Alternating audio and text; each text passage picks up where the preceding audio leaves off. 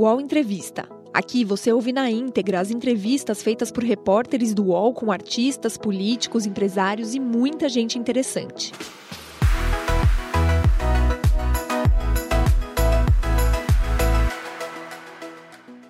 Andréa Sadi segue à risca o slogan do canal Globo News. Ela é a jornalista que nunca desliga. Repórter dos bastidores do poder e especialista em informações exclusivas, Andréa chegou a Brasília trabalhando no portal IG, passou pela Folha de São Paulo e está desde 2015 na Globo News e em outros canais e mídias do Grupo Globo, além de apresentar o Em Foco com Andréa Sadi.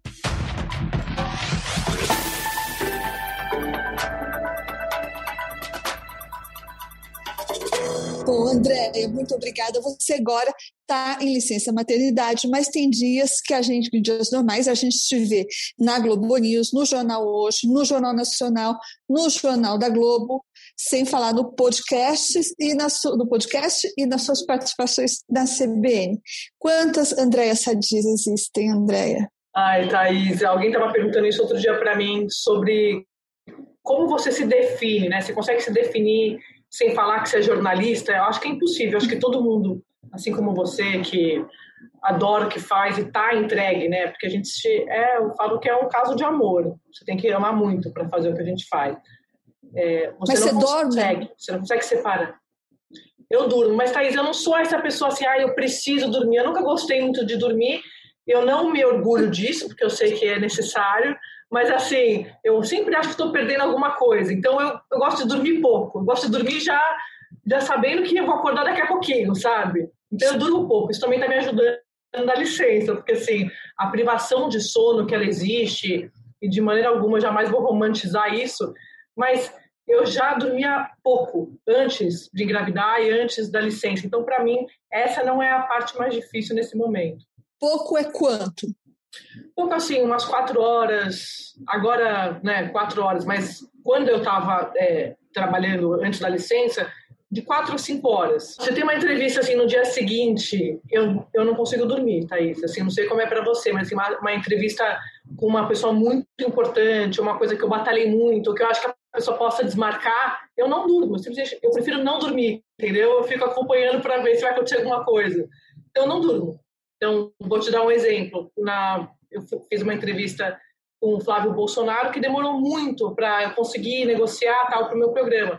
Eu não dormi na, na, véspera, porque eu não sabia se ele ia cancelar. Foi e voltou várias vezes dessa negociação, dessa combinação. Aquela coisa, ah, não, não, vou mais fazer, ah, vou fazer, não vou fazer. E aí, quando falou, vou fazer, eu falei, será que vai fazer mesmo? É melhor eu não dormir, ficar aqui esperando para ver se vai acontecer alguma coisa na madrugada. Mas me escuta, me explica esse raciocínio. Você acha que se você ficar acordada, você pode impedir alguma coisa? Não, acho que eu vou ser avisada, entendeu? Assim, vai chegar um zap, vai chegar um e-mail, alguém vai ligar avisando que ele desistiu. O que não faz o menor sentido. Nesse caso específico, eu fiquei esperando um zap de um cancelamento de alguém, que, do advogado, da, da assessoria de imprensa, e não aconteceu, sabe? Você fica assim meio é, lance a lance no futebol. Agora eu olhava e falava, não, agora não, não veio nenhuma mensagem. Aí apitava uma mensagem, aí era minha diretora. Ufa, ela não está desmarcando, aconteceu nada. Então eu acho que tinha um pouco disso, assim. Eu, eu tenho um pouco essa. Claro que isso é uma ansiedade, né? Uma coisa que, né, um método que você cria ali para você conseguir se acalmar, mas é fruto da sua ansiedade. Essa entrevista que você se refere, eu ia perguntar sobre ela, você fez para o programa que você tem na Globo News, que se chama Em Foco, uma entrevista exclusiva com o senador Flávio Bolsonaro no auge do que procura da rachadinha. Né? Foi a entrevista mais difícil que você fez, eu digo, para conseguir e para executar? Pelo menos no seu programa? Foi, Thaís. Eu diria que sim, porque é, como você bem sabe, tem um processo de convencer alguns personagens, né? Pessoas, por exemplo, no caso do senador, ele é filho do presidente da República, como você disse, ele estava no auge, tava no, tava no, estava no auge da questão da, da, do COAF, da investigação do COAF, das rachadinhas, e foi exatamente um mês depois da decisão do ministro Toffoli suspendendo a investigação. Então, é, eu não sabia se ele ia querer dar aquela entrevista. Eu tinha começado a negociação para ele ir ao programa uns dois, três meses antes. Então, você fica naquela ansiedade e naquele medo mesmo de ele desistir de, um, de uma proposta que, para mim, era interessante e para ele também poder se explicar e falar um pouco mais. Então, é, quando ele de fato topou, ele é, cancelou algumas vezes aquela entrevista e eu já vinha me preparando, Thaís. Então, assim, toda vez que ele marcava, eu passava a semana me preparando, aí ele cancelava. Então você ficou sem dormir uma semana, basicamente. Não dormi, não, foram, é, foram semanas de meses diferentes. Assim, durou, duraram, acho que uns três meses essas negociações. E aí, quando ele finalmente topou, eu falei, beleza, eu não vou é, dormir nessa noite e também vou me preparar bastante. E durante a entrevista, quando eu comecei a fazer as perguntas do COAF e tal, ele não se importou a responder absolutamente nada, ele respondeu a tudo, mas na questão do COAF, ele tinha um, uma, uma argumentação do advogado que estava presente, que é o Frederico Asser, que estava lá presente, ficou acompanhando a entrevista, e eu sentia que o Asser queria interromper algumas vezes para embasar o senador, mas não dá, você está no meio da entrevista. Então, depois eu brinquei, eu falei, não dá, gente, todo mundo da entrevista, o que deu, deu, o que não deu, depois vocês explicam em nota, alguma coisa. Mas o Asser, ele ficou é, acompanhando aquela entrevista e eu percebi o incômodo dele com a duração da entrevista, porque durou muito tempo, Thaís. O programa tem 30 minutos, eu gravei acho que uma hora e meia, porque só na questão do COAF eu fiquei uns 30 minutos. E foi importante nesse sentido de difícil que você perguntou, porque é, eu pergun ele, ele tinha a defesa jurídica, e aí eu falei, olha, mas então tá a Polícia Federal mentindo, o MP mentindo, tá todo mundo mentindo? Ele falou, as investigações são mentirosas? E aí ele dá uma frase que é assim, elas não são mentirosas. O relatório é mentiroso do COAF? O relatório não é mentiroso, mas ele é ilegal. E aí ficava claro qual era a estratégia de defesa dele, né? É, jurídica. É. Focar naquilo. Técnica jurídica total.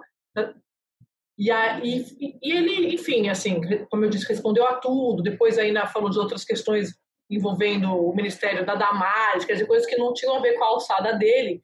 Então, é, eu fiquei muito preocupada de, de ele achar, e de todo mundo que estava, tinha muita gente acompanhando aquela entrevista no local, foi na, na casa de um amigo dele, que cedeu para ele lá em Brasília, de ele achar que eu não tinha abordado todos os temas. Então, eu, eu botei a entrevista na íntegra.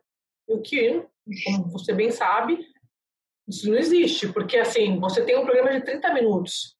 Então, como a minha preocupação também era essa ali. É, depois, como é que eu vou fazer? Eu vou eu, 30 minutos e o, e o restante dessa uma hora e meia? André, você tem muitos furos importantes. Um que eu me lembro que foi recente foi aquele que, de alguma forma, jogou por terra o argumento do presidente Bolsonaro de que ele, naquela famosa reunião de ministros, ele não estava acusando o Sérgio Moro, ou pressionando o Sérgio Moro para demitir o superintendente da Polícia Federal do Rio, que, na verdade, ele estava era insatisfeito, estava reclamando contra a segurança pessoal dele no Rio. E daí a Andréia mostrou que um pouco antes o presidente Bolsonaro não, tinha, não só tinha feito, sem qualquer problema, mudanças nessa segurança pessoal, que ele estava dizendo que estava satisfeito, como inclusive promoveu alguns dos integrantes dessa segurança pessoal, portanto não tinha nenhum sentido esse argumento de que ele estava insatisfeito com a segurança pessoal. Mas a Andrea também tem, ela é especialista em trazer algumas informações que se não mudam, não é, o rumo da história, elas fazem outra coisa não menos importante, que é mudar, que é revelar a cara da política brasileira. E daí eu cito, me lembro até de dois exemplos.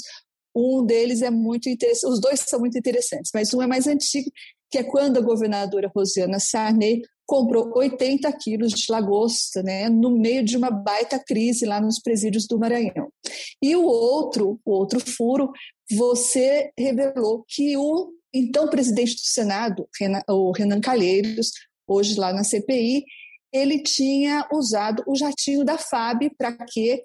Para fazer o implante de cabelo no Recife. Como é que foi a história desse furo, André? Conta para gente, que eu sei que é interessante. Aí você sabe que tem uma coisa que eu aprendi com a Renata Lopretti no painel, que ela foi minha chefe, que ela falava assim: você tem que fazer uma fonte por semana e jornalismo é movimento. E eu, eu levei muito a sério isso, morando 10 anos em Brasília. Assim, eu sempre procurava pessoas novas para falar para você não viciar na informação da, daquelas fontes. Eu tinha muito medo disso, porque é mais fácil também você acomodar com um grupo de fontes e só procurar aquelas pessoas todo dia. E ok, você vai ter informação, mas você vai ter informação do ponto de vista dessas pessoas que estão posicionadas no jogo político. Então, eu sempre abria esse leque. E nesse caso específico do Renan, foi isso que aconteceu. Eu tinha uma fonte, Thaís, que não tinha nada a ver com o Senado, nada era fim de ano, é, dezembro, coluna, né? Você está fechando coluna, está desesperado, tem que fazer um estoque, porque Brasília vai parar perto do Natal, Ano Novo, antes da pandemia, né? Que todo mundo que tinha, que a gente podia ir, ir e vir, todo mundo ia embora de Brasília. E eu fui almoçar com essa fonte para perguntar coisas sobre o governo Dilma, não tinha nada a ver com o Senado. E aí essa fonte falava, Sadi, tem nada acontecendo, assim. Ministro A, ministro B, contavam umas histórias, não é assim, fuleiras, tá aí, nada, nada, nada que fosse um abre. E aí essa fonte brincou comigo, falou assim, você tem que começar a olhar para as bases, vai ver lá o que, que o Renan Calheiros está fazendo, mas brincou comigo, vai lá ver o que, que o Renan Calheiros está fazendo, para de querer saber coisa do governo. Aí eu cheguei na redação, a minha chefe já era Vera Magalhães, no painel, eu falei, velho, nós estamos perdidos aqui nesse plantão, é, quase no, na, na, véspera do plantão do Natal e Ano Novo. Não tem nada acontecendo no Brasil. Mas eu vou dar uma olhada nas coisas do Senado aqui e já falo com você, tá bom. Eu entro no site, até entrei no UOL, e tinha uma notícia ali dizendo que o Renan tinha viajado, é, tinha, o Renan tinha implantado cabelo, tinha feito um implante de cabelo. Acho até que o médico do, do José Dirceu tal. E aí, me deu um estalo, Thaís. Mas como é que o Renan foi implantar esse cabelo no Recife? Porque ele é presidente do Congresso. Eu duvido, na minha cabeça, né, coisa do jornalista desconfiado, eu duvido que ele tenha ido de voo comercial, porque era presidente do Congresso. Entrei no site da FAB. Foi isso que eu fiz. Entrei no site da FAB, que é, que é transparente, que é, que é aberto, né, por conta da transparência, da, da regra da transparência. E aí eu vi lá, presidente do Congresso Nacional solicitou um voo para o Recife, só que a base dele é Alagoas. Então, não tinha nenhuma justificativa para ele voar ao Recife. E aí, eu acreditava ele, assim, eu falei, eu não estou acreditando que ele foi implantar cabelo na cara de pau. E aí, eu liguei para a Vera e falei, nós temos um super puro, não estou acreditando. Tal. E a gente procurou assessoria, enfim. Aí a assessoria não quis responder e ele acabou devolvendo o dinheiro, aquela coisa toda, mas é o que você falou, assim, é, eu lembro que uma das fontes é, ligadas ao senador na época, falou assim para mim, mas Sadi, você queria que ele fosse como? E na minha cabeça era, é, de avião normal, para uma, uma, uma causa pessoal, né? Mas, assim, revela muito, né, dessa dinâmica de Brasília, do público do privado, né, Thaís? revela muito de como eles encaram o público e o privado, né? Sem nenhuma diferença. Andréia, você falou que a conselho da Renata Lopretti, você tinha que fazer uma fonte por semana e continuar se movimentando. E você fez muito isso, mas você ficou 10 anos em Brasília e recentemente você se mudou para o Rio de Janeiro. Quando você se mudou, não te deu uma aflição, não te deu uma ansiedade, não te deu medo de perder fontes, de ficar distância, distante da notícia, esse tipo de aflição? Você que se diz uma pessoa ansiosa e ligada 24 horas?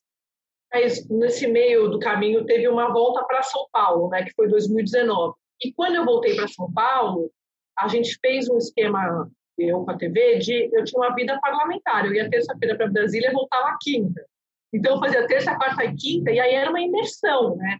Eu, eu brincava que eu estava aproveitando mais quando eu, quando eu ia para Brasília, porque eu não estava todo dia lá. Então, eu aproveitava Aí você dormia fazer... três horas por dia, então? Três horas por dia, era tipo rave, rave da política. Mas, quando é, veio a pandemia e eu mudei para o Rio, assim, eu mudei em março, no começo de março, meio de março, veio a pandemia. Eu acho que todo mundo estava na mesma situação, não me deu essa aflição entende? Porque, assim, as fontes que não gostavam de falar no WhatsApp, ou que não faziam um Zoom para a gente ter uma conversa em off, tal, tiveram que se adaptar também, porque elas não teve jeito, tá todo mundo nessa situação. Eles começaram a votar, os senadores e deputados começaram a votar por Zoom. Então, é, eu acho que isso me, me trouxe uma calma neste sentido, porque eu acho que se não fosse, com toda certeza, eu ia ficar é, angustiada de não estar ali no dia a dia e também por ter, ter visto que durante a pandemia a produção não só não caiu, como ela aumentou, né, Thaís? Acho que para todo mundo, a gente trabalhou como, como nunca, né? Estamos trabalhando, eu parei agora na licença, e os furos continuaram. Isso me deu uma tranquilidade.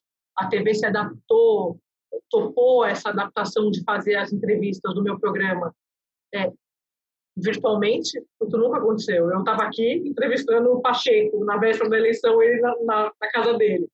Então isso foi legal também. Eu acho que a gente é a coisa de você se adaptar, né? de ser meio camaleoa. Mas se não fosse isso, com certeza teria me dado uma aflição. Esse foi um ganho, então, da epidemia, meio que educar os políticos e as fontes para falarem mais por WhatsApp, por Zoom, etc.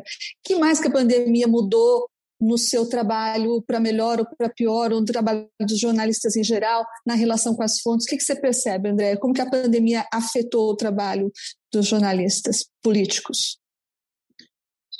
É, eu falo que é, a gente teve essa adaptação e a qualidade não perdeu, mas para mim nada substitui o contato pessoal. Mas, assim, eu acho que o que eu acho que a gente perdeu um pouco foi a temperatura, por exemplo, do plenário. Como não está tendo, né? Então, assim, quando você está em Brasília, você está fazendo a cobertura do dia a dia, eu brinco que tem um delay para Rio, São Paulo, para outros lugares do que está acontecendo em Brasília. Se você está no plenário, está acompanhando, você já sacou que aquela votação não vai acontecer à noite. Ninguém vai te dizer. Está vendo. Está vendo entre saias, conversas de bastidor ali no cafezinho, no fundo do plenário. E aí você está ali acompanhando só para ver como, como, você vai contar aquela história toda no final do dia. Acho que isso a gente perdeu sabe? Assim, eu percebi muito de eu estar tá aqui, aí alguém me liga para falar não vai rolar a votação tal. E eu, eu, eu preferi perder o furo, porque você não está ali para sentir a temperatura. Então, acho que isso foi uma Entendi. grande perda assim, nesse período. A temperatura que você só sente no local mesmo. O Entrevista volta já.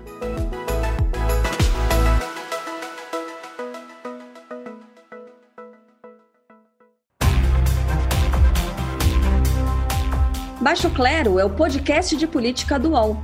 Toda semana eu, Carla Bigato, converso com os comentaristas Maria Carolina Trevisan e Diogo Schelp sobre temas que dominam a pauta política brasileira. Você pode ouvir o Baixo Clero e outros programas do UOL em uol.com.br podcasts, no YouTube e também nas principais plataformas de distribuição de podcasts.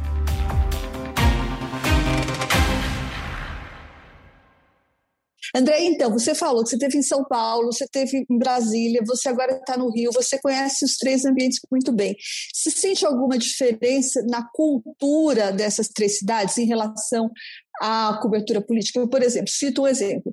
Eu morei em Brasília também e moro em São Paulo. Em São Paulo, é muito raro quando não impossível, você marcar um jantar com a fonte.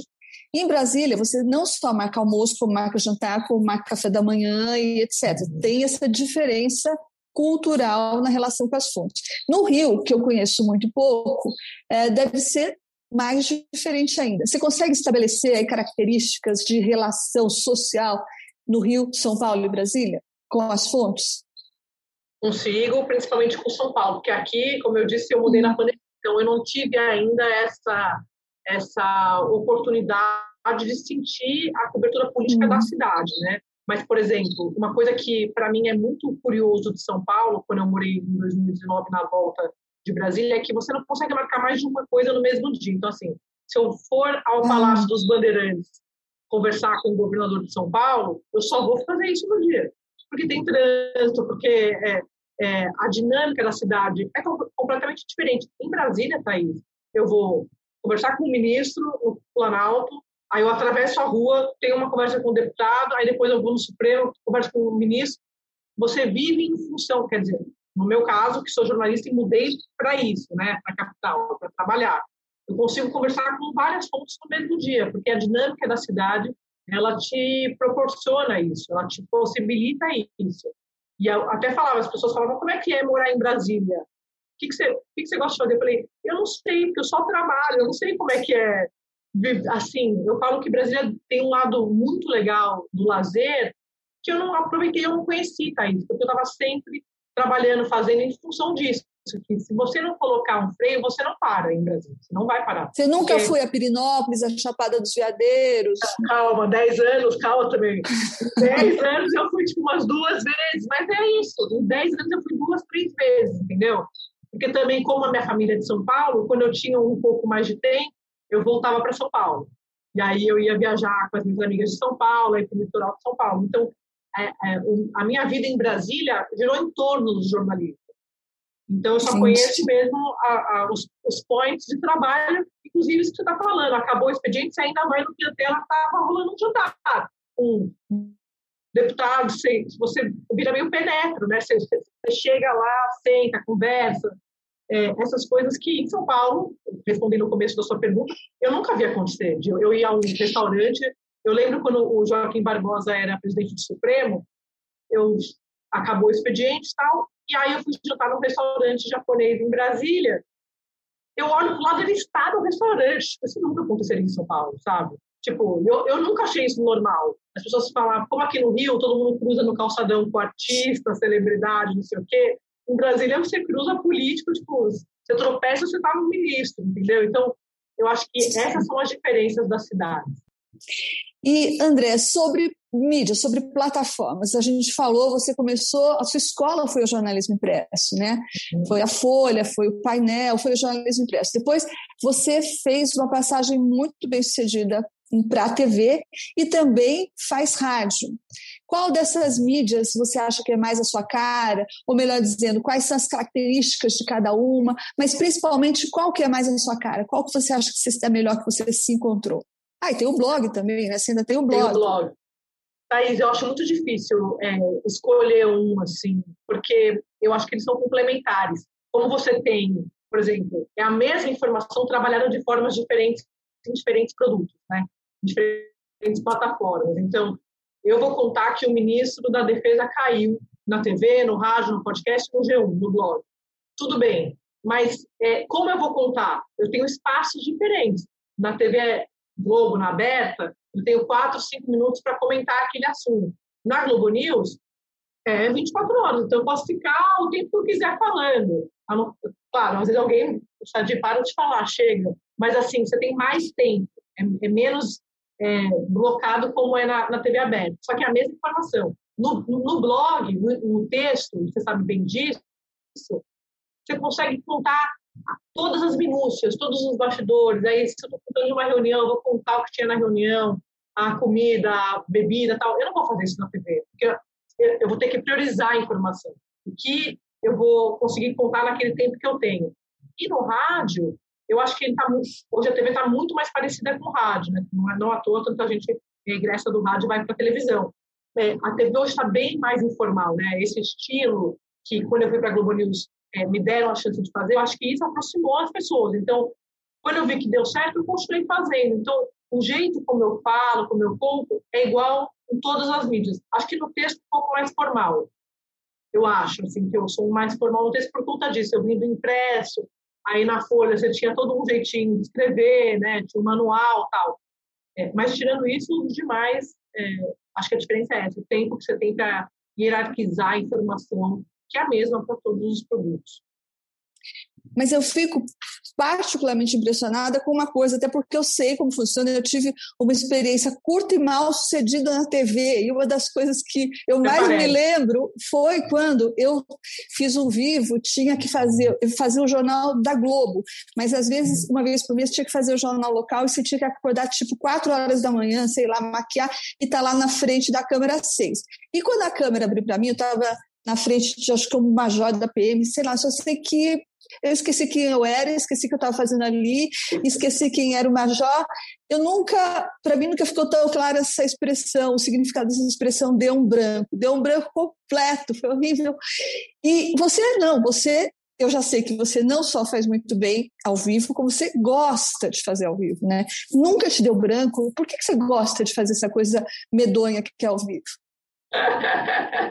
Thaís, assim, eu acho que tem uma primeira uma primeira coisa que é, é, eu sou tímida, apesar de as pessoas acham isso, ah, você vai lá, tá. Eu acho que eu sou tão insegura, eu acho que a insegurança ela me, ela me protege, porque quando eu vou para o ar, eu tô, eu tenho tanta certeza daquilo que eu estou falando, porque eu apurei tanto, enfim, eu falei com tanta gente, que me protege do erro, porque essa é a minha preocupação. E eu acho que é, eu trabalho primeiro com isso, assim, eu não posso errar. E se eu errar, Claro, Thaís, vai acontecer, já aconteceu várias vezes, mas assim, você tem a chance de explicar depois. O ao vivo, quando você está contando aquela notícia, por que eu gosto tanto? Porque é o que você está mais próximo de você. Então, as pessoas falam, nossa, parece que você está na sala de casa. Porque eu não estou atuando, eu não sou um personagem. Eu estou falando, como eu falo com você aqui, eu vou contar a notícia assim, Maju, é o seguinte. aconteceu isso, isso, isso. Ah, mas por que isso é importante, Manu? Por causa disso, por causa No gravado, eu acho que ele é mais formalzinho. E aí, é, você é, tem que decorar, Thais, eu não consigo, eu não consigo. Tem que decorar um texto. Se eu colocar um TP para ler, no teleprompter, eu começo a ler o TP e começo a pensar no que eu estou lendo. Aí eu vou errar, porque eu vou ficar presa naquilo. Já me aconteceu isso. É, foi numa cobertura que eu estava fazendo quando teve o teve Brumadinho, e eu enfim, eu tinha uma fonte, estava fazendo a investigação e era um, curso sobre investigação. Só que era muito técnico. Então, botaram no TP para eu ler. Thaís, eu não entendi nada do que eu estava falando, eu não conseguia explicar o que eu estava dizendo. Eu estava imaginando a pessoa que estava em casa. Se eu não estava entendendo, imagina a pessoa. Aí eu falei, pode tirar o TP, gente. Pode tirar o TP, eu vou ligar aqui para minha fonte, me explicou, traduziu e eu falei, agora eu vou contar diferente. Então, assim, eu acho que eu gosto tanto do ao vivo porque ele é, ele é muito natural. Ele é, ele é, ele é isso aqui, o que a gente está fazendo, é um bate-papo. Hoje em dia, muito mais. Isso que eu estava falando da linguagem ser informal. Então, eu gosto da, do formato do vivo. E também que você vai lá, pá, pá, pá, conta, relata e acabou. O gravado tem, claro, que você explica muito melhor, num VTzão, né? Incrível, as, várias matérias que eu fiz incríveis, reportagens assim, gravadas. Mas ela, é, o gravado, você não pode errar nesse sentido, né? Estou falando do formato. É assim, tudo bonitinho. E no vivo, não. Às vezes eu falava uma coisa num jornal e eu chegava no jornal seguinte, na Globo, e falava: Ó, oh, eu falei uma coisa ali no jornal das duas, mas já mudou. Já mudou, não é mais aquilo. Tá. No gravado não tem, não tem como se atualizar. Então, eu gosto do ao vivo porque ele é quente. Eu sou assim, eu gosto dessa coisa da adrenalina. Achei interessante você dizer que a insegurança te protege. Quer dizer, por causa da, dessa insegurança, você checa e recheca, e daí, quando você chega com a notícia, ela está redonda e você está segura dela. É nesse sentido que você quer dizer que a insegurança te protege? Sim, Thaís. Eu lembro, eu tenho uma fonte no Supremo que eu, eu na época do impeachment da Dilma, tinha uma discussão sobre o voto do relator ali, que, que como é que ia ser o ia, não ia ser, não sei se você lembra disso, e me anteciparam aquele é, voto. E eu estava começando na Globo News, então assim, aquela coisa, você está começando num meio diferente, numa empresa diferente, e eu fiquei tão insegura, eu, eu dei a informação, eu dei a informação, uhum. mas como estava todo mundo esperando aquilo até começar o julgamento às duas horas do Supremo, eu passei a pior manhã da minha vida, esperando aquele furo se confirmar, ou uma barrigada, eu não sabia na época. E eu ficava para minha fonte assim, você tem certeza absoluta? eu fiz umas 15 vezes. Na, na vigésima ele falou assim, se você perguntar de novo, eu vou te bloquear. Tipo, chega!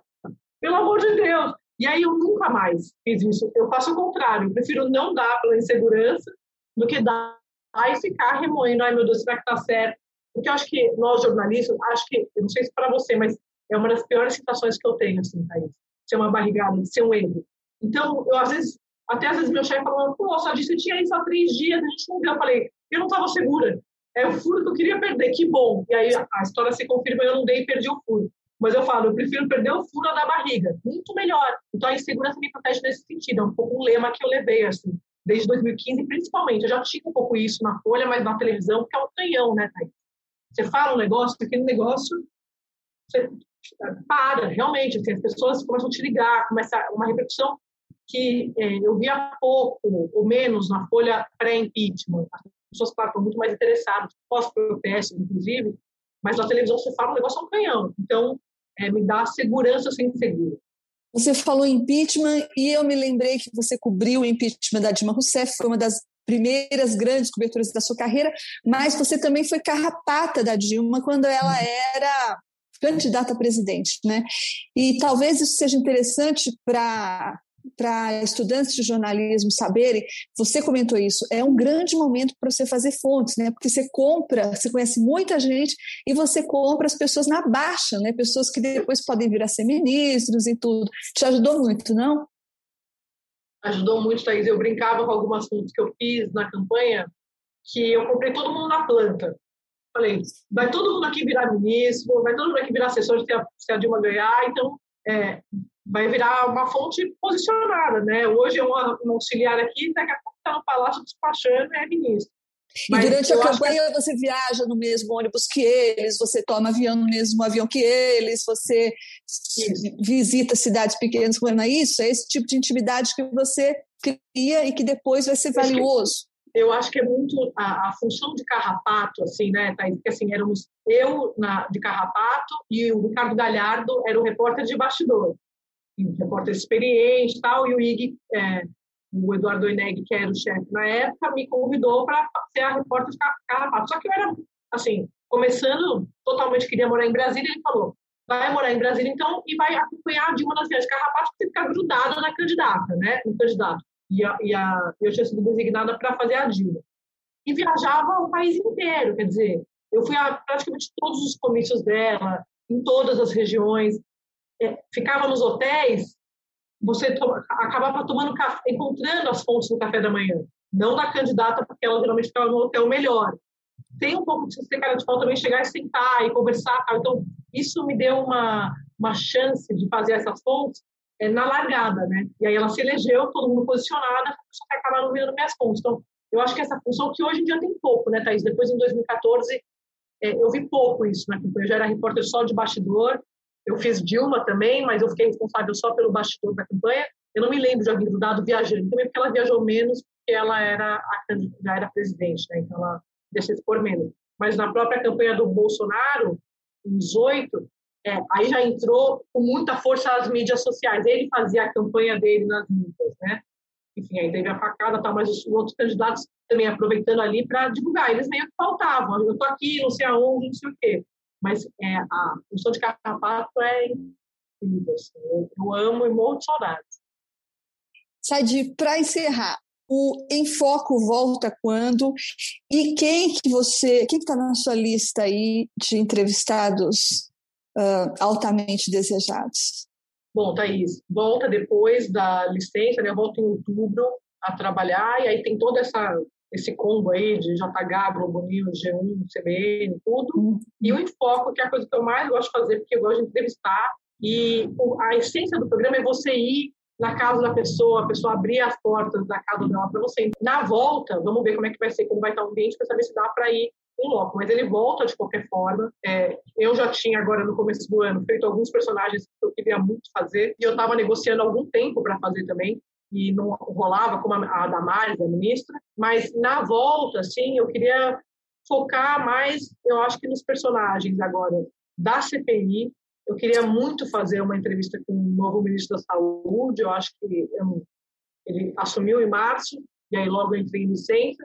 Então, acho que ele e também o Paulo Guedes, que eu acabei negociando, e aí depois veio a licença e não consegui fazer. Então, acho que são personagens ainda que eu estou querendo levar no programa na volta. Legal, Sadi. E escuta, com dois bebês em casa, dá tempo de você sentir saudade da notícia ou nem isso? É que assim, eu com os bebês, mesmo aqui, por exemplo, semana passada, essas semanas eu tenho falado com as fontes, eu continuo falando, porque é isso, faz parte da minha vida. Então, assim, aí eu estou acompanhando alguma coisa da CPI, aí eu recebo um zap, porque, assim, todo mundo sabe que eu tive os bebês, mas nem todo mundo liga que eu estou de licença, eu estou falando das fontes. Então, me escreve alguma coisa, me liga, eu atendo, assim, a não sei que eu esteja hoje inviabilizada, mas eu atendo e fico falando por conta da CPI, principalmente nesse momento.